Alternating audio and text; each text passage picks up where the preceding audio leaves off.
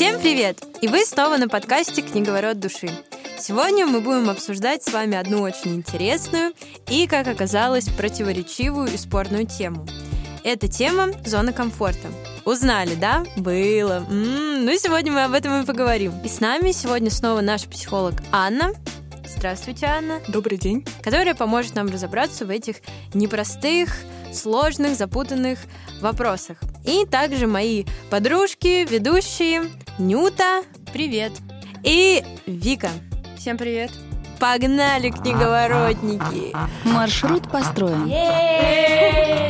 Книговорот души. Анна, скажите, пожалуйста, что такое зона комфорта?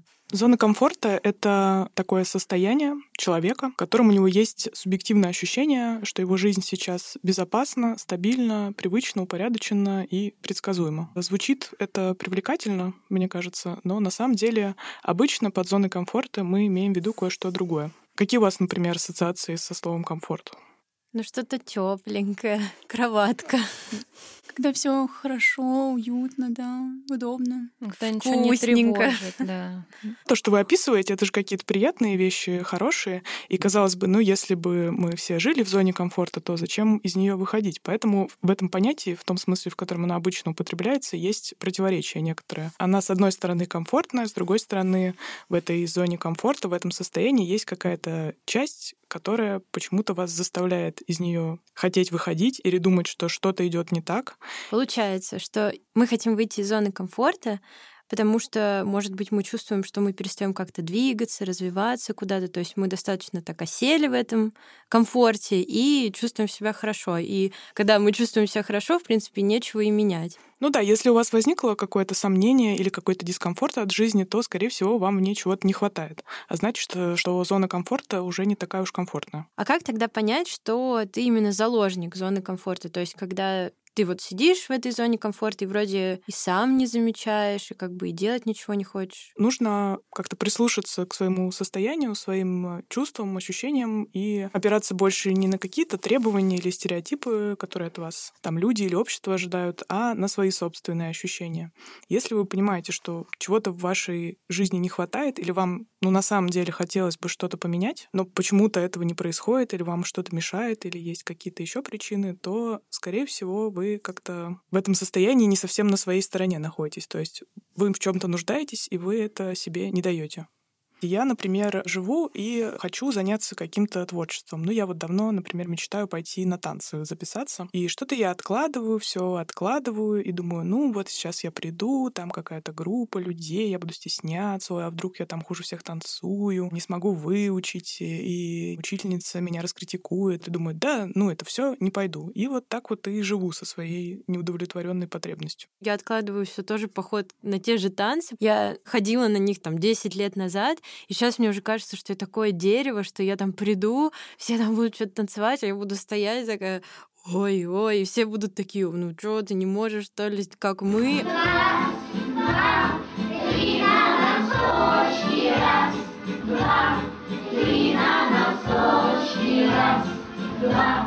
Поверните направо. Поворот на себя. Нам поступил вопрос от слушателя. Я понимаю, как адаптироваться к зоне комфорта, но как понять, что ты засиделся и что пора из нее выходить? Чтобы выйти из зоны комфорта, нужно сначала в ней оказаться, мне кажется. Потому что, например, если вы перегружены делами, у вас э, три репетитора, школа, два кружка, собака, еще что-нибудь, еще какие-то дела, и вы такой, а чё это я не занимаюсь спортом? Наверное, я не хочу просто выходить из зоны комфорта. Но если как-то более реалистично на эту картинку посмотреть, ну, наверное, дело не в зоне комфорта, а в том, что у вас просто сил на это нет или время в графике. Ну, то есть в этом нет особо никакого комфорта для вас. Как понять, что ты засиделся? Ну, бывают, да, периоды жизни, когда все идет своим чередом, все так, как обычно, и вам это нравится, вам комфортно, вам стабильно. Но бывает, когда происходит все то же самое, но вы понимаете, что-то уже как-то удовольствия от этого нет. Или вам стало неинтересно, скучно, ну, например, чем-то заниматься. Это, ну, нормальное совершенно состояние, что мы меняемся с течением времени, и что-то, что нам нравилось, например, год назад, уже через год это нам не кажется таким уж приятным или подходящим, и нам хочется куда-то двинуться, что-то менять. А если нету никаких тревог касаемо того, что что-то не так, ну, то есть тебе комфортно, ты ничего не делаешь, допустим, но и менять это тоже не хочется. Это тоже же зона комфорта. Я думаю, что ну, важно признавать, что мы все разные люди, и кому-то условно важны достижения, там важно какую-то карьеру построить или, не знаю, научную работу написать. А есть люди, которым, ну, им, например, нравится создавать семью или просто как-то проводить время, или они вообще хотят уехать э, жить на природу, или там им важно как-то своим телом больше заниматься. Это нормально, что у нас у всех разные потребности, и то, что со стороны для вас может выглядеть как зона комфорта, которую он не хочет покидать, и вообще что-то не очень правильное с человеческой точки зрения, с его субъективной точки зрения его может это вполне устраивать, потому что у нее другие жизненные ценности и ориентиры. Ну, здесь, мне кажется, вопрос ценностей и отношения, насколько мы допускаем, чтобы другие люди были отличными от нас. Мы не все одинаковые, не все мы должны чего-то достигать, быть успешными, богатыми и так далее. А есть разные способы поступать со своей жизнью. Давайте обсудим про нежелание выходить из зоны комфорта, то есть вообще, что это такое? Это лень, деградация или это какая-то временная стагнация? Что это? На самом деле, вот эти понятия лень, стагнация, они достаточно абстрактные. Привычно думать, что, ну, он ленится, и все, мы все объяснили этим. Люди очень редко получают удовольствие от лени или им нравится, что они ленятся. Обычно это какое-то вообще-то неприятное состояние, когда ты что-то, наверное, хочешь сделать или должен, но ты не можешь, и вот это какой-то, ну, прокрастинация та же самая, да, но это довольно мучительно. Но за ленью, мне кажется, всегда есть какие-то психологические факторы за ней стоят. Ну, например, отсутствие сил, или, да, вплоть до какого-то депрессивного состояния. Или, например, вы следуете каким-то ожиданиям людей, не знаю, близких или общества, в котором вы живете, и у вас есть это внутреннее давление, потому что все так делают, и вам кажется, что вам это тоже нужно, но это не обязательно так. То есть мне кажется, лень — это не просто лень, а это какое-то внутреннее препятствие, которое вас удерживает от того, чтобы это делать. Это, знаете, похоже на лень, когда «мама, у меня депрессия». Она такая, да ты тебе просто лень, что делать нечего, иди пол помой, типа вот из этой серии. А у нас депрессии не было. Есть еще второй вариант, когда человек находится в каком-то, ну, условно, в стагнации или в каком-то дискомфортном для себя состоянии, и он начинает придумывать, ну, не специально придумывать, может быть, неосознанно, способы способы, как ему остаться, почему важно остаться в этом стабильном, привычном состоянии. И здесь могут быть такие идеи, ну как это я просто возьму и вот так вот уйду или поступлю. Да. Или, а что подумают люди, как это все вот так живут, а, а как же я поступлю и, и что, какое мнение обо мне сложится? Или, например, ну, это же у всех так, и у меня так, и это я просто не могу это терпеть, а все терпят как-то, живут, справляются. И такие вещи, мне кажется, они очень нас останавливают от того, чтобы наши какие цели, желания и потребности удовлетворялись. И вот так эти зоны комфорта в кавычках и создаются. Просто интересно, есть разные же мнения про прокрастинацию, типа, хорошо это, плохо ли это. У меня такое бывает очень часто, когда я прокрастинирую, то есть, не знаю, стоит какой-то дедлайн, тот же вот у нас был э, по диплому, там надо было написать что-то, защитить презентацию. Я откладывала это просто до последнего, потому что я, ну, я ненавижу вот это все научное, что-то написать, что-то презентовать. И я откладывала, и все, что я делала, то есть я знала, что у меня есть какой-то дедлайн, и я не могла нормально заниматься другими делами, потому что я знаю, что вот у меня есть есть этот большой, самый страшный ужасный, но в то же время все, что я делала, я сидела в ТикТоке просто до бесконечности, потому что мой мозг просто отрубался вот именно на этом моменте, но все равно как-то мой мозг так скажем, обрабатывал эту информацию по тому, что так, у тебя есть project proposal, надо его когда-то сделать, надо что-то написать. Вот, но, конечно, вот это вот состояние, оно такое ужасное, то есть ты не можешь просто, ты и сесть не можешь за это, и ты вроде, с другой стороны, оторваться от ТикТока не можешь, потому что тебя это расслабляет, и это просто ужас. Может, есть какой-то, я не знаю, совет или вообще ответ на то, что нормально ли это, плохо ли это, я даже не знаю. Как оторваться от ТикТока? Помогите! Э, Нужен отдельный выпуск. ТикТок зависимые. Да, я это очень понимаю. Простите, у меня другая беда. ТикТок влияет на жизнь моих домочадцев. То есть в том смысле, что иногда типа вот включаешь, ну, ванна набирается, и ты такой, пока она набирается, посмотрю ТикТок. А ванна уже три раза набралась, О. спустилась, набралась, а ты смотришь, смотришь, добрый такой, ты что там в этом туалете, сдохла, что ли? Ну-ка, открывай уже, давай, мы все ходим в туалет. Это когда ща, ща, я сейчас быстро помоюсь. Вообще прокрастинация — это какое-то полезное, в кавычках, дело, какие-то моменты. И если вообще есть какое-то избавление и лекарство от вот этой прокрастинации, Прокрастинация — это симптом, который в основном возникает у людей с такой чертой, как перфекционизм. То есть какие-то планы и ожидания от себя, что вы сделаете все очень круто, идеально, или, например, ну, вы сядете и за три часа напишите какую-то большую работу. В реальности мы все обычные люди, большие дела так не делаются. Бывает так, что мы... Почти никто ничего не умеет делать совершенно, идеально, как это обычно бывает. Вместо того, чтобы просто взять и сделать что-нибудь, у вас возникает вот эта тревога от того, что вам нужно какую-то очень большую задачу решить. И, скорее всего, это еще связано с чувством страха от того, что, ну, если вы это не сделаете вот так, то будет очень неприятно или опасно, или как-нибудь люди что-нибудь скажут или покритикуют. Обычно сталкиваться с этим не хочется, и поэтому вот это, ну, условно, энергия, тревога, она уходит не на задачу, а на какие-то другие дела, потому что сталкиваться с этим процессом не очень хочется, который я описала. Я даже, кстати, очень долгое время думала, что, возможно, мне поможет ведение списков. Я каждый день свой расписываю по пунктам, причем доходит там до 10 задач, от самых простых до самых таких вот сложных, что-то по пропоузалу написать. И это так сложно. То есть я сначала смотрю, да, мне нравится галочки ставить, то есть это меня смотивирует сесть за работу раньше, чтобы я ее не откладывала.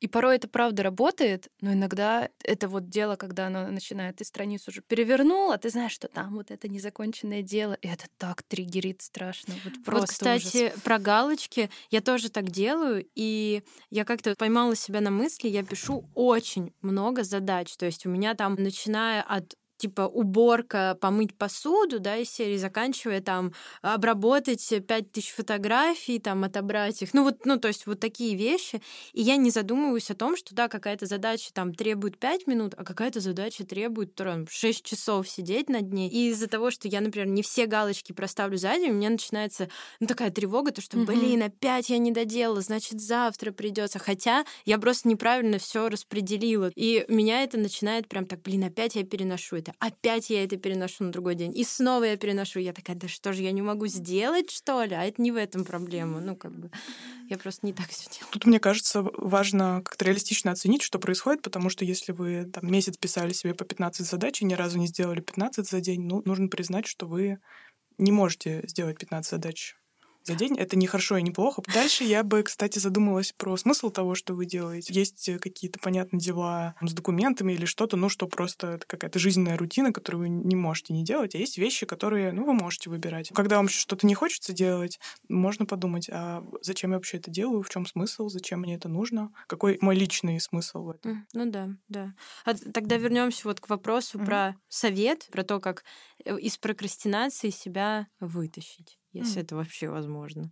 Не уверена. С ТикТоком-то. Ладно. Можно попробовать снизить ожидания от себя. То есть, например, если у вас какая-то задача большая, разбивайте это на маленькие задачи. Или, например, с текстами, как я поступаю, я обычно тоже люблю все откладывать, когда надо что-то большое и очень размытое написать. Я не знаю, как это должно выглядеть. Я думаю так, моя задача на сегодня — открыть файл в Word и назвать его как надо. И посмотреть на него. Но эта задача, ну, можно ее сделать. Ну, не так неприятно, как, например, писать три главы чего-то там. Поэтому важно искать как-то способы себя слушать, на что я готов сегодня, например, что не вызовет у меня такого сильного напряжения, которое меня заставляет вообще это бросать, ничего не делать. Здесь еще есть трудности с переключением, иногда бывают. Ну, например, вы рассказываете, что вы и не отдыхаете, и дело не делаете. Ну, и, может быть, есть смысл как-то разграничить условно ваш день, что в этот период времени я ничего не делаю официально, мне не надо думать про задачи, все, задачи исчезают, это время отдыха.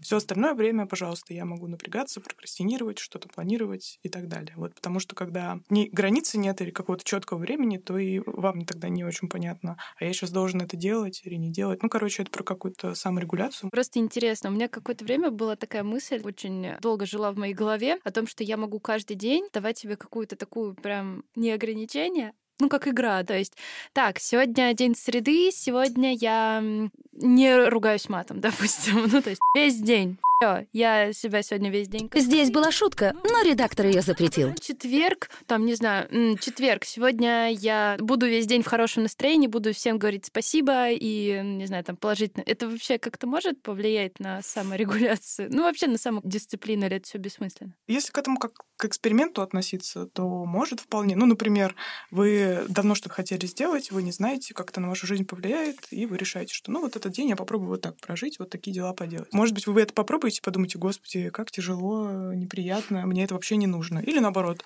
о, а кажется, мне это поднимает настроение, или мне это полезно. Может быть, я и включу эту практику в жизнь. Ну вот если так, а если, ну, конечно, все подряд себя заставлять делать, то, мне кажется, толку будет ноль. Но если с таким, с исследовательским ракурсом, то почему нет? День ТикТока. Ой, я просто как раз подумала, можно же, наверное, раз в неделю давать себе расслабиться, в том числе от гаджетов. У нас же есть какая-то привязка такая, ну, типа вот уведомление какое-то. А ты же не знаешь, что там, но чувство любопытства, хочу заглянуть, а там бас, скинь там, тыры-пыры, мыры-мыры, и ты такой, ну все, вот, я вляпался, лучше бы я вообще в телефон не заходил, да? Ну, то есть там, не знаю, на какие-то звонки иной раз не отвечать. И вот мне просто самой иногда кажется, может быть, правда, брать какой-то раз в день, неделю, и так типа, все, я вышла из этого мира, всем пока. Когда наступает тот момент, когда уже нужно выходить из зоны комфорта? И всегда ли вообще из нее нужно выходить? Я думаю, что момент тогда, когда вы понимаете, что ваша жизнь перестала вам нравиться. Как-то очень мало вещей, которые вас радуют, и вам не особенно хочется, например, с утра вставать. Ну и на ваша жизнь она чувствуется как какая-то пустая, неприятная, и мало что вам в ней нравится. Здесь, правда, есть такая грань тонкая, если уже начинается депрессивное расстройство, именно как заболевание, то тут нужно, конечно, уже не ждать от себя выхода из зоны комфорта, никакого давления. Вот как с человеком со сломанным ногой. Мы признаем, что там мы сейчас болеем, нам тяжело, наша задача вылечиться и требовать от себя каких-то масштабных жизненных изменений в этом случае не стоит. Пока у вас все-таки есть какие-то жизненные силы, но чего-то вас все злит, расстраивает, не нравится и неинтересно, скучно и неприятно, то пора что-то менять, потому что это ваша жизнь, вы ее живете, и она в ваших руках. А если человек самостоятельно не может выйти из зоны комфорта, но он понимает, но он все, он повяз как в болоте, к кому ему обратиться за помощью? Ну, я думаю, самое удачное решение — это пойти к психологу, потому что такие вопросы часто есть, и психологи с этим работают и помогут вам разобраться, в, том, в чем ваша трудность, в чем вы нуждаетесь, что вам нужно сделать, что вам мешает, какую поддержку вам нужно получить. Если ты видишь, что твой друг в такой ситуации, что он сам как бы уже не способен как-то с этим справиться, он вроде понимает, но уже и сил у него на это нет. Просто как другу ты хочешь помочь, как это сделать как-то правильно, я не знаю, какие-то слова, поступки, что конкретно поможет такому человеку. Вы можете с ним обсудить, что вы за него переживаете, что вы видите, что происходит, что вы понимаете его чувства в этой ситуации. И, ну, можно спросить, какую помощь вы могли бы со своей стороны предложить или какую поддержку. Ну, например, если у вас есть какие-то идеи, как вы можете быть полезны, вы можете ему какой-то вариант предложить.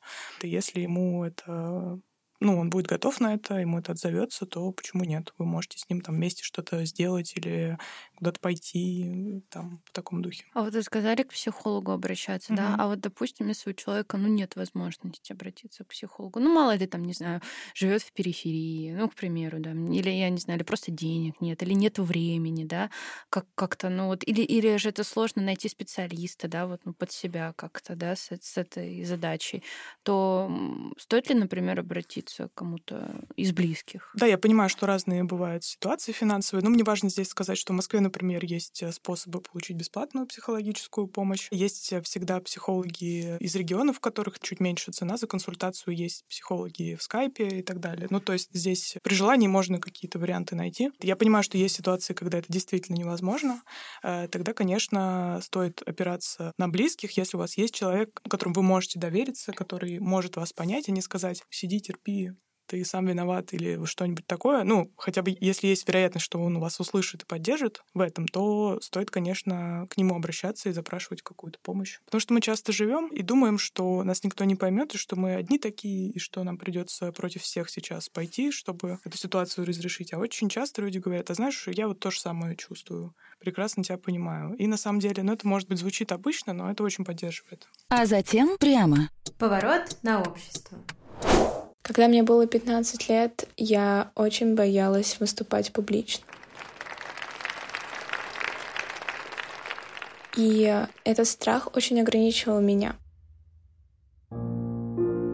Я не могла презентовать свои проекты, рефераты, рассказывать стихотворения и просто выступать публично перед классом. Я понимала, что пора взглянуть страху в глаза и наконец-то выйти из зоны комфорта. Поэтому в один день я постаралась как можно больше перебарывать себя и даже брать какие-то дополнительные задания, чтобы только выступать перед публикой. Но все равно я до сих пор не знаю, насколько я корректно и грамотно поступила.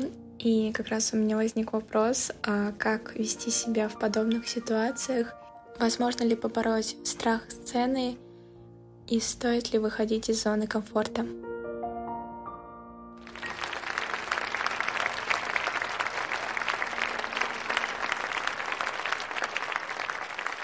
Мне кажется, что ситуация очень популярная. Это очень частый страх, страх публичных выступлений или выступлений в группах людей, высказывания своего мнения, даже в небольшой группе. Мне кажется, что важно признавать, что очень мало есть людей, которые с восторгом вылетают на сцену и начинают получать удовольствие от своего выступления, но так или иначе в разной степени большинство людей тревожится и волнуются, когда они выходят выступать. Часть вот этого давления внутреннего, она берется из того, что мы думаем, что всем хорошо, и никто не боится, а я один боюсь, поэтому я плохой, и надо срочно это поменять. Я какой-то несовершенный. Дальше мне немножко, ну, грустно слышать, когда люди говорят, я должен себя побороть, и это с этим справиться, от этого избавиться, это уничтожить. Потому что ну, мы можем что-то менять, когда у нас есть хоть какая-то опора, безопасность, э, стабильность. Если мы себя ругаем и хотим переделать, сложно меняться или сложно что-то новое пробовать. В этой ситуации можно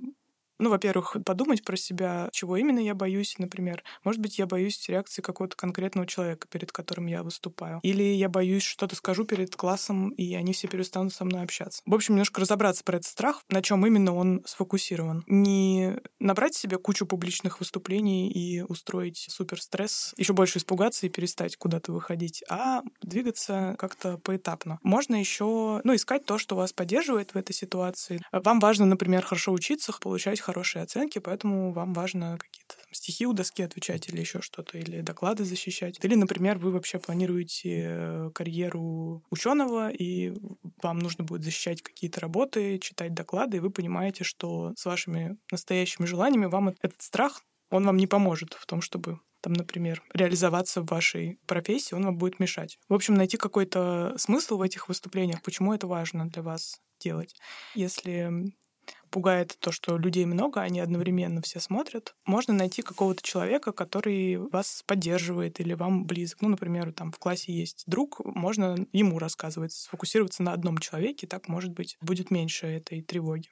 Недавно вот мы защищали Project Proposal, о котором мы так часто говорим в этом выпуске. Просто, допустим, я тоже испытывала очень сильный стресс. Нам не так часто приходилось в последнее время из-за коронавируса выступать там перед людьми и все такое, и мне лично было очень-очень-очень страшно. Я когда представляла, что я буду выступать просто перед какими-то преподавателями, у меня просто как будто пропадал голос, все такое. Так что да, мы вас понимаем. До сих пор, допустим, не избавилась от этого ужасного стресса. И так что мы тоже стараемся вообще перебороть себя. И главное, наверное, правда, какие-то маленькие шажки делать на пути к какому-то своему идеальному выступлению. Но страшно мне было ужасно. Еще дурацкая такая штука, что когда, типа, я говорю, вот, допустим, сейчас же я тоже нормально говорю. А когда, допустим, я выступала, просто еще на английском было, я начинаю задыхаться. То есть я говорю, я говорю очень быстро, и мне как будто вообще даже не хватает воздуха, конечно, я прям слышу вот этот свой звук дурацкий, такая думаю, блин, ну какая я типа лошара, что не могу нормально рассказать, я же знаю этот долбанный текст. Да, Да, у меня очень, так очень было, например, а ты, а, с 12. Вот так было. И ты такой, они не поняли, они не поняли, что я сказала. И такой вернусь, сказать, сори, типа, сейчас еще расскажу, или просто продолжать уже. Это что ты, типа, вдохнула перед выступлением и через 10 минут просто выдохнула. У меня просто такое бывает, когда на выступлениях, если я там переволнуюсь, я начинаю коверкать слова, или я не могу их выговорить, если оно сложное. И это так глупо. Реально, я начинаю что-то нести, и такая, господи, что я сейчас сказала? Это же все услышали. Я вот прям такую... Ну, там, обычное слово, я не могу его произнести, и получается бред бредом просто. У меня вот было на выступлении как раз, я там надо было сказать слово аудитория по-английски, а я сказала audition. М. И я сделала это так уверенно, что они такие все. Audition? Это же это другое. Да. Просто недавно, вот как сказала слышишь? Лариса Долина, любой артист перед выступлением волнуется. Любой хороший артист. Артист, который не волнуется перед выходом на сцену, это не артист. То есть как бы волнение перед выступлением это вообще норма. Правда, когда страшно или тревожно, или волнуешься, обычно дыхание замирает. И так гораздо сложнее и разговаривать, и себя чувствовать, и тревога только увеличивается от этого. Поэтому очень важно не забывать дышать, не забывать, что у вас это дыхание есть, и замечать, если оно останавливается. Я обычно, когда понимаю, что я волнуюсь выступать, я пытаюсь как-то себе задачу на выступление поставить, потому что моя автоматическая задача — это выступить лучше всех, всем понравится, и чтобы все мне аплодировали и подарить букет. Это утрируя. А на самом деле в большинстве случаев я выступаю, ну, например, по работе. Моя задача рассказать лицеистам про то, как э, что-то там работает в психологии. Моя задача рассказать абитуриентам, что есть на направлении психология, чем мы тут занимаемся. И тогда становится чуть проще, потому что мне не надо быть совершенной, мне просто надо людям донести информацию. У нас еще один вопрос от слушателя. Привет, я типичная отличница. Я всегда была уверена, что запросто поступлю в вуз мечты. Время 11 класса шло, я усердно готовилась к экзаменам, получила значок ГТО, красный аттестат, сдала один экзамен ЕГЭ на 100 баллов. Одноклассники, семья, друзья, все ждали от меня поступления в престижный вуз на бюджет. До бюджета факультета вуза мечты мне оставался один этап – внутренний экзамен. Именно этот этап изменил мое отношение к себе и потряс всех. Я сдала ДВИ не на бюджетный балл. Я очень сильно и долго переживала из-за этого. Не пошла в ВУЗ из принципа и перепоступаю в этом году. В течение года я чувствовала постоянную тревожность и стресс. Меня не покидало ощущение того, что я, которую окружают студенты, не вписываюсь в общество. У меня нет проблем с самооценкой, я знаю и понимаю, что сделала невероятно много за этот год. Мне страшно, что в моей жизни будут еще такие этапы. Подскажите, пожалуйста, как справиться с ними, перестать винить себя и не чувствовать себя плохо из-за этого? Что люди вокруг делают что-то, о чем мечтал ты, но не можешь реализовать это? Вот такой вот вопросик пришел от нашей слушательницы. Мне кажется, история, которая рассказана, она про то, как человек сталкивается со своими ограничениями и несовершенствами, потому что ну, не бывает людей, у которых все всегда получается на очень высоком уровне. Когда-нибудь придется столкнуться с реальностью, что где-то мы ошиблись, где-то получилось не так, как хотели и так далее. У меня, наверное, рождается вопрос, почему для героини, ну, так болезненно вот эта ситуация, когда она ну, не получила то, что она хотела. Я понимаю, что это неприятно, фрустрирующе, но в чем для нее смысл того, что она не достигла вот этой высокой планки? Дальше возникает вопрос, а почему, мне кажется, звучит некоторая категоричность в этой истории про то, что вот я должна вот в этот вуз поступить, или я должна блестяще справиться, ведь я отличница, и у меня все всегда было на пятерке и красные аттестаты. Откуда это требование рождается? Там как-то близкие на нее влияют, или она была воспитана в такой атмосфере, или что это вообще для нее значит? Мне кажется, что очень важно разделить себя как человека и свои достижения, потому что очень часто люди думают, что я равно мои достижения, результаты, оценки и так далее. Ну, можно по-разному к этому относиться, но я так не думаю. Все-таки люди живые — это не совсем равно продукты их деятельности и достижения. Как перестать винить себя? Ну, Важно разделить вину, которая есть, и эта девушка не могла предусмотреть. Да, она сдавала экзамены, но она же, не знаю, не профессор э, каких-то наук, чтобы прийти и блестяще справиться с этим вступительным тестом или вопросом. Да, она могла что-то не знать, да, она могла ошибаться. Это просто часть человеческой природы, что мы несовершенны. Она обычный человек, и это с позитивной коннотацией здесь скорее употребляется, потому что обычные люди, у них иногда что-то получается, иногда нет, в целом они чего-то хотят. Если это очень важно, то они попробуют как-то по-другому это получить. Не пошла в ВУЗ из принципа. Вот у меня тоже вопрос, а что это такое за принцип? Я думаю, что это что-то про все или ничего. И, конечно, можно так жить и рассуждать, но тогда вы сами себя лишаете чего-то. Например, если была возможность, там, не знаю, учиться не на бюджете в этом ВУЗе, и все к этому нормально относились, и у родителей была возможность это оплачивать, спрашивать, то почему она отказалась? Она же сама говорит, вот даже героиня, что я знаю, что я очень много для этого сделала. Она осознает свой вклад. И мне кажется, это так как-то небережно к себе относиться, когда ты пытаешься перепрыгнуть выше своей головы. Просто иногда еще бывает, типа, знаешь, мечта. Вот там мечта поступить на медиакоммуникации. Вот у меня так было, потому что, ну, я ни другого, например, не знала. Я не знала, куда я хочу. Но я хотела, конечно, на бюджет, то есть я там все сдала хорошо и так далее. Мне не хватило там в литературе баллов, что меня, в принципе, и подвело, хотя все остальные баллы у меня 90 плюс, типа, все. В другом бы вузе мне бы сказали, давай, вперед. Тут мне сказали, ну, 25% подходит. Я такая, ну, хорошо, типа. И это не потому, что ты там глупый какой-то, ты не попал на этот бюджет несчастный. Я к этому подошла как-то спокойно, рационально. Я ко всему подготовилась, но что уж мне поставили, то и мне поставили. Давайте подробнее поговорим про то, что надо отделять себя от оценок и своих достижений. Я думаю, что это очень животрепещущий вопрос, потому что я убеждена в том, что нас оценивают по тому, что мы сделали. А что вы под этим подразумевали?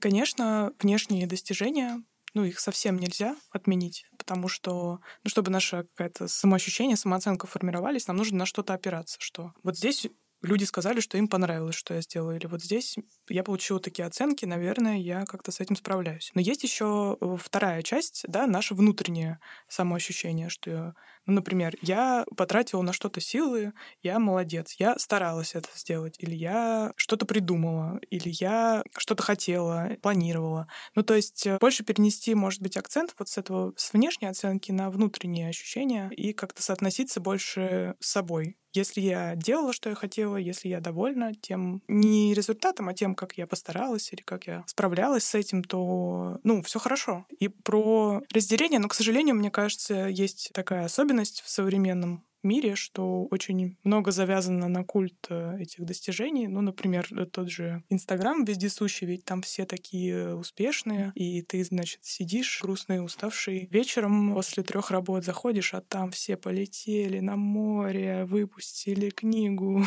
ведут свой блог, э, гуляют в парке. И ты думаешь, господи, а я-то на что гожусь? Важно помнить, что мы все разные, мы не знаем, как другие люди живут, может, у них реально больше сил, может, у них другие цели по жизни, может, у них на самом деле все не так красиво, как они демонстрируют. Важно смотреть на себя, что вы чувствуете, нравится ли вам то, что с вами происходит. А картинки можно разные показывать. Согласна удалите Инстаграм. Он реально иногда расстраивает ужасно. Меня ТикТок расстраивает, потому что сижу там постоянно. Вот это удалите. Поверните налево. Поворот на отношения. А давайте теперь поговорим про отношения. И вот, допустим, такая ситуация. Я совершаю усилия над собой каждый день, а мой парень, девушка или друзья, они сидят в зоне комфорта.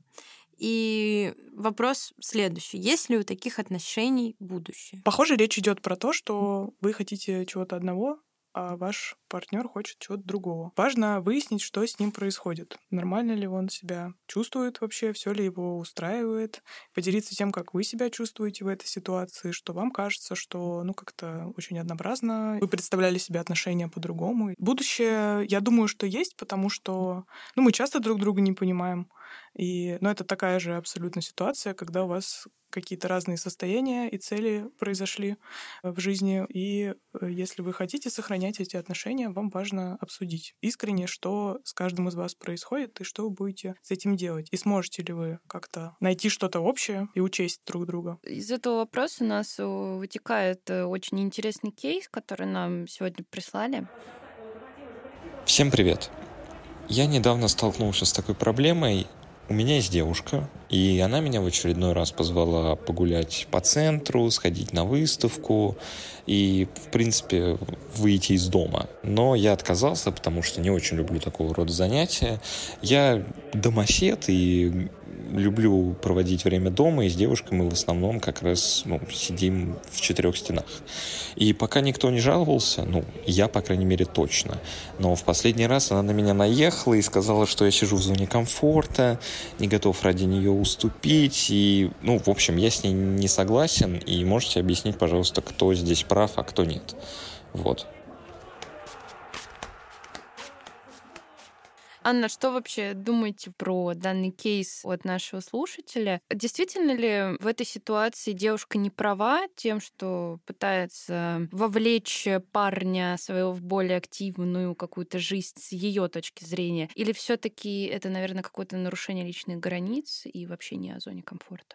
Мне хотелось бы уйти от восприятия, что кто-то здесь прав, кто-то виноват, кто-то делает хорошо, кто-то плохо. Я не думаю, что это так. Мне, ну, понятна история парня домоседа, он достаточно однозначно сказал, что я люблю сидеть дома. Ну, окей, допустим, это правда так. И, но есть одно но. Он находится в отношениях девушкой. Обычно это подразумевает, что вы вместе как-то друг друга учитываете, заботитесь друг о друге. Ну, то есть вам не все равно на этого человека. Похоже, что в этой ситуации девушке не очень комфортно, потому что у нее есть какие-то потребности, желания, которые в том числе включают и ее молодого человека. Ну и здесь, наверное, вопрос, как ему с тем, что его девушке не очень хорошо? Как ему с тем, что у нее есть какие-то желания? Ведь она хочет не заставить его из дома выйти, она хочет с ним, наверное, время провести или что-то, какие-то эмоции разделить. Я не думаю, что ее цель просто его переделать. Может быть, если бы он попробовал с этой точки зрения посмотреть, он мог бы как-то по-другому отнестись к этой ситуации. Но в целом, говоря про личные границы, несмотря на все, что мы тут обсудили, у него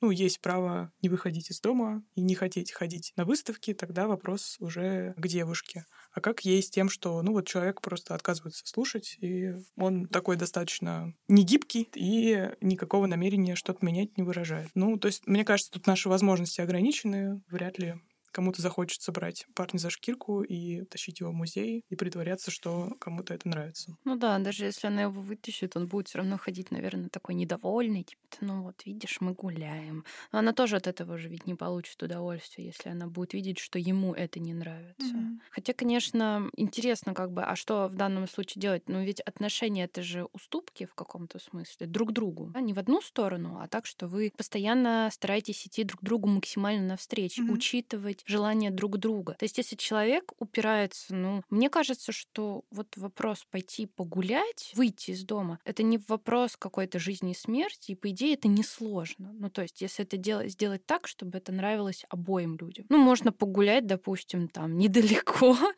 но куда-то зато выйти. Нормально ли, что, ну, как бы парень здесь упирается? Но мне кажется, что вот это тут тоже не совсем как-то уважительно, что ли, по отношению к своей девушке.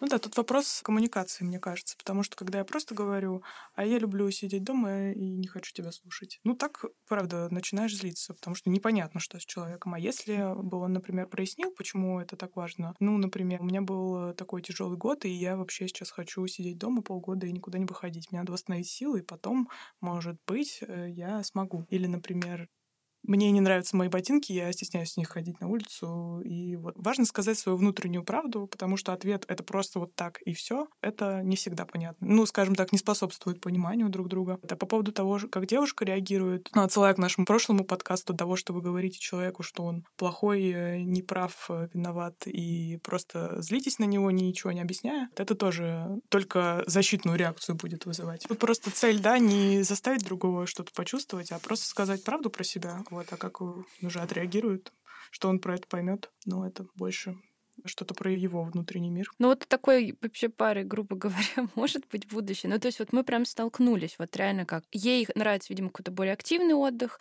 ему нравится более пассивный отдых. Вот тут у них как бы коммуникация не сошлась. Угу. То есть, а, а что получается делать? Ну то есть расставаться или как-то, если настолько не получается найти взаимоотношения. Так как они вместе, то у них наверняка есть что-то общее, есть что-то различное. Вот они столкнулись, например, с различиями, что они вообще по по-разному отдыхают и проводят время и так далее. Дальше вопрос. Есть ли в этих отношениях что-то ценное, что вас заставляет продолжать эти отношения, хотеть как-то ну, сближаться, дальше искать общие точки, компромиссы, разрешать вот эти конфликты, потому что не бывает одинаковых людей в паре, все равно все когда-нибудь с этим столкнутся, узнав друг друга поближе. Да, вот у них, например, в плане отдыха это получилось как-то с этим столкнуться. Я думаю, что будущее есть, если вы условно в такой конфликтной ситуации вы выбираете сохранять отношения и начинаете искать, как вам выйти из этого. Вы найдете что-то общее и будете понимать, что да, вот на выставке я хожу с подругой, а вот это вот мы делаем вместе. Ну, например, не знаю, ездим за город на шашлыки, фантазирую. Если очень хотеть, можно найти какое-то компромиссное решение. Не всегда, но попытаться не так все грустно. Если партнер видит, что другой партнер находится в зоне комфорта, ну, допустим, по его мнению, нужно ли вообще пытаться близкого человека задвигать? как-то замотивировать его, сделать его жизнь несколько иначе, более активной, какие-то перемены внести, или это нарушение личных границ? Ну, смотрите, говорить про то, что вы заметили, или что вам кажется, или то, что вы чувствуете, это вам никто не запрещает. Ну, то есть вы можете поделиться, что, ну, мне кажется, что-то тебе не очень хорошо, или не помню, когда ты там последний раз улыбался, и вот, или ты все время что-то играешь в компьютер, я не знаю, что происходит. Это просто интерес какой-то к человеку. Дальше, мне кажется, грань, она вместе, когда вы пытаетесь другого заставить э, что-то сделать, потому что, ну, все-таки это его отдельная жизнь, он сам за нее несет ответственность, вы не можете взять и поменять жизнь другого человека. Но это больше именно вот когда говорят, ты как-то вот грустненький сегодня или грустная, тебе что-то не очень хорошо, или это вот вопрос действия, то ты что-то ничего не делаешь. То есть какой должен быть подход? Именно через эмоции или через поступки, действия? Через эмоции и вопрос. Потому что, ну, то, что вы видите снаружи, плюс мы же никогда не видим объективную реальность, у нас все время что-нибудь включается. Ага, он лежит на кровати три дня, значит, он ленивый, к примеру. Но на самом деле там же куча, может быть, разных э, причин, состояний. Просто как-то относиться, стараться безоценочно к тому, что вы видите, и прояснять, что с человеком происходит. И нуждается ли он сейчас в какой-то поддержке, хочет ли он что-то менять. Если ситуация ровно наоборот. Тут уже не ты пытаешься спасти человека, в кавычках спасти, да, из зоны комфорта, а ты понимаешь, что ты затянулся в зону комфорта близкого человека. Вроде бы сначала непонятно, а теперь как-то вот привык, и тоже начинаешь ощущать, что вот вдвоем как-то это хочется подольше задержаться. Что тогда делать? Важно внутренне разделить себя и другого человека. Ну, потому что так, правда, бывает, что мы привыкаем, что вот мы вместе, и теперь у нас, значит, вот это одинаковое, все будет одинаковое, и мы вот так живем. Важно как-то на минуточку отойти в сторонку и подумать, что так, вот это я, я думаю вот это, а вот это мысли другого человека, или я хочу ложиться спать в 10 вечера, потому что встаю в 6, а у другого человека другие потребности. И здесь, ну, не нужно как-то переживать или бояться, что, ой, а как же я буду по-другому делать, вот мы же вместе. Это нормально, что разные люди, ну, просто находятся в отношениях. Это не значит, что вы должны все делать одинаково. Вот, поэтому что-то, что подходит другому, совсем не обязательно будет подходить вам. Нашла новый путь. Мне несложно. Поворот на произведение. Я думаю, что нам стоит перейти к нашему произведению, которое мы сегодня подобрали, а именно к «Человек в футляре» Чехова. Анна, можете ли вы нам рассказать, как вы считаете, Беликов, он такой, потому что он ограниченный человек сам по себе или потому что он сидит в своей зоне комфорта? Мне кажется, что прежде всего Беликов — это человек, у которого есть большая трудность в жизни, большая проблема, которая мешает ему жить и как-то реализовываться в своей жизни. Уместно ли это называть ограниченностью именно? Потому что, как мне кажется, основная трудность его в том, что у него очень много тревоги, он много чего опасается. Это выражается от каких-то бытовых вещей, там то, что он пальто носит, если я правильно помню, как-то очень там жилище свое оберегает, подбирает людей, которые в нем работают, исходя из того, чтобы они были безопасны для него, такими предсказуемыми, такими, как он привык, до каких-то более э, масштабных вещей, касающихся отношений с людьми. В этом смысле мне прежде всего по-своему жаль и рождает сочувствие такая ситуация, что, с одной стороны, ну, вроде как поверхностно он ограниченный, да, он же сам выбирает всех поучать, не кататься на велосипеде и так далее. С другой стороны, я понимаю, что у него нет другого варианта, другой возможности в той ситуации внутренней, в которой он оказался.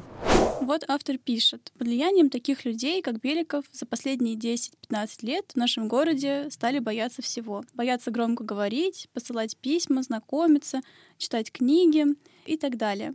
То есть, э, с одной стороны, они говорят, что его правила странные, а с другой, они как будто подчиняются его правилам и получается, что уважают его. Как вы считаете? Мне лично кажется, что это какая-то выдумка, что это неправда. А что вы насчет этого думаете? Первая мысль, которая у меня возникает, у него есть какой-то статус в обществе, он учитель. Как минимум для гимназистов, лицеистов он какой-то властью обладал. Так когда у какого-то человека есть ну, вот такой авторитет, достаточно сложно ему противопостоять или как-то видеть реальность, что вообще-то он э, ну, очень странные правила изобретает. Ну и очень часто люди да, на веру это принимают, что ну значит, если вот этот авторитетный человек так сказал, значит так мы и будем жить. Ну да, согласна. У меня просто тоже были такие случаи, когда есть люди с очень странным бэкграундом и то, что они пытаются там задвигать для всех, всем кажется смешным и странным, но почему-то никто не хочет э, вступать э, с ними в противостояние, поскольку, ну и ладно. Ну, то есть таких людей не переубедишь, легче смириться, как-то, ну, научиться и что ли их игнорировать или не воспринимать э, ну, настолько всерьез, но и как бы ругаться не стоит. Ну да, мне кажется, нужна определенная смелость, чтобы вот так взять и напрямую человеку сказать, знаешь, кажется, ты что-то странное делаешь, потому что мне кажется, он же достаточно агрессивный человек э, при всем своем личностном устройстве. Ну, скорее пассивно, наверное, агрессивный, потому что там у него есть вот эта внутренняя смелость поучать всех или там комментировать. То есть, с другой стороны, может быть, он не такой уж и напуганный и тревожный, раз он все-таки вступает вот в эти конфликты с людьми. Мне еще кажется, это зависит от других людей вокруг. Мне кажется, вот правда им не хватает какой-то смелости, ему это сходит все с рук. Скорее всего, люди все остальные тоже в каком-то смысле застенчивые, они, не знаю, боятся как-то высказать свое мнение. Давайте перейдем к следующему вопросу. Мы обсуждали личные границы в прошлом выпуске, что некоторые люди могут их нарушать, и, собственно, здесь возникает такой вопрос, а у Беликова люди, получается, они нарушали его личные границы, пытаясь, например, поженить его или как-то вразумить, или это они пытались его вытащить из зоны комфорта? Как вы считаете? Я думаю, что там нарушение границ есть с обоих сторон, как и с его, так и с людей со стороны людей, которые его окружают, потому что он ведь ходит, комментирует, оценивает, ну, как-то вмешивается в то, как люди живут, что они делают. Я бы ну, скорее это рассматривал как нарушение границ, то, что они пытаются его поженить или как-то устроить его жизнь, потому что, ну, он ведь не просил об этом, он ведь не обращался к людям, что, знаете, так сложно, но мне очень нравится эта девушка, пожалуйста, помогите. Но они просто из каких-то своих умозаключений решили ради собственной забавы как-то обустроить этот брак. Ну, все таки это, мне кажется, довольно вторгающимся поведением, потому что, как мы увидели дальше, да, не факт, что он был готов к этим отношениям, к браку. Да, мне тоже показалось, что это все большая шутка, ну, такая немного вышедшая из-под контроля, и все. А по сути, там в тексте так и было написано, что эта мысль возникла достаточно спонтанно, и потом она начала распространяться, и уже потом сами все как бы зарядились этой идеей из-за того, что это провинция, из-за того, что, наверное, у них было очень мало событий вообще в жизни. И когда появилось что-то новое, чем они могли занять себя, они сплотились и начали воплощать свою задумку. Вот мы говорили про то, что да, никто ему не перечит, никто ему не возражает, но, возможно, да, у людей какое-то недовольство или злость накопилось, и они как-то, может быть, таким способом решили это выразить. Ну, условно говоря, немножко его подставить или создать ему какую-то вот эту рискованную, опасную ситуацию. Ну, может быть, не осознавая того или не хотя на самом деле, но так вот получилось. Тогда наш классический вопрос про то, как бы мог главный герой поступить иначе, чтобы, собственно, не закончить так, как он закончил смертью. Мог ли он как-то по-другому отреагировать? Вообще, возможно, в таком достаточно уже зрелом возрасте изменить свою модель поведения. Конечно, это сложнее делать, чем старше, тем более какие-то жесткие конструкции у нас образуются, тем сложнее менять свое поведение, потому что мы много лет делали одно и то же, и, конечно, это сложнее менять. Я думаю, что если бы у него был какой-то действительно близкий друг, может быть, у него был бы шанс как-то по-другому в этой ситуации себя вести, потому что, ну, ведь у него были, похоже, какие-то искренние чувства к Варваре, и она была ему интересна, она его привлекала своей этой живостью, любовью к жизни, яркостью. Может быть, если бы был человек, который чуть более бережно и аккуратно отнесся бы к этой ситуации, а не так, что «а давайте мы его поженим сейчас», то был бы шанс э, построить какие-то отношения. Ну а разве могут быть отношения у таких абсолютно полярных людей? Они же совершенно разные. И могла ли Варвара вынести такого душного человека, как Беликов, э, при всей своей живости и активности? Ну, я думаю, в жизни вы часто замечали, да, что люди совершенно противоположные как-то часто собираются в пары и как будто дополняют друг друга. И, ну, это как-то позволяет им те стороны открыть в себе, которые они, может быть, от себя прячут или не замечают, и в другом человеке они это видят, и это позволяет отношениям состояться. Ну да, это если есть какие-то общие все-таки точки соприкосновения. Но между Варварой Беликовым лично я не почувствовала вообще никакой химии. То есть, да, вроде бы они симпатичны друг другу, но что за этим стоит, ни увлечений, ни каких-то общих тем для разговоров. То есть он как-то совершенно, мне кажется, подавляет даже скорее ее интересы. То есть она ему нравится своей живостью, но при этом на велосипеде не катайся, ну то есть э, не положено, там громко не смейся, хотя именно это ему, с одной стороны, и нравилось. То есть какая-то противоречивость присутствует в характере Беликова, он как будто сам бы хотел, как она, но не может по какой-то причине. Загнал себя, в общем, в угол и сидит там, торчит. Я согласна, что их отношения больше формальными выглядят, чем искренними. Может быть, он э, больше заразился той идеей, которую все ему начали говорить со всех сторон, что вот, женись, женись, тебе пора. И, может быть, здесь просто он сам себе придумал, что ему нужно жениться. Девушка Варвара была яркая, она была притягательной, и он просто скорее, ну вот, правда, заразился этой идеей. То есть это не то, чтобы какие-то искренние чувства. Ей 30 лет, и ему там уже больше 40 лет, и как бы пора, и вот появился хороший вариант, э, очень грубо говоря, и все. И то есть они решили, что мы женимся. Там, наверное, правда, ни о каких чувствах не шло речи. Беликов хороший вариант. Это даже смешно. Может, правда, лучше был. Мне кажется, что их отношения мало возможны, потому что Беликову очень сложно признавать различия между людьми и допускать то, что другие люди могут быть не такими, как он себе представляет или он бы хотел. Вот. А тут он сталкивается ну, с таким откровенным различием, что... Невозможно.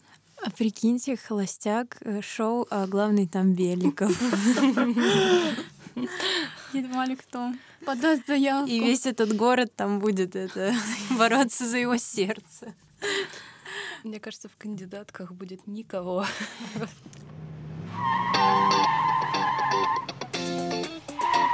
Вот и подходит наш выпуск к концу. Спасибо, что слушали нас. Подписывайтесь на нас в соцсетях, в Инстаграме и ВКонтакте. Отправляйте свои вопросы, мы обязательно на них ответим.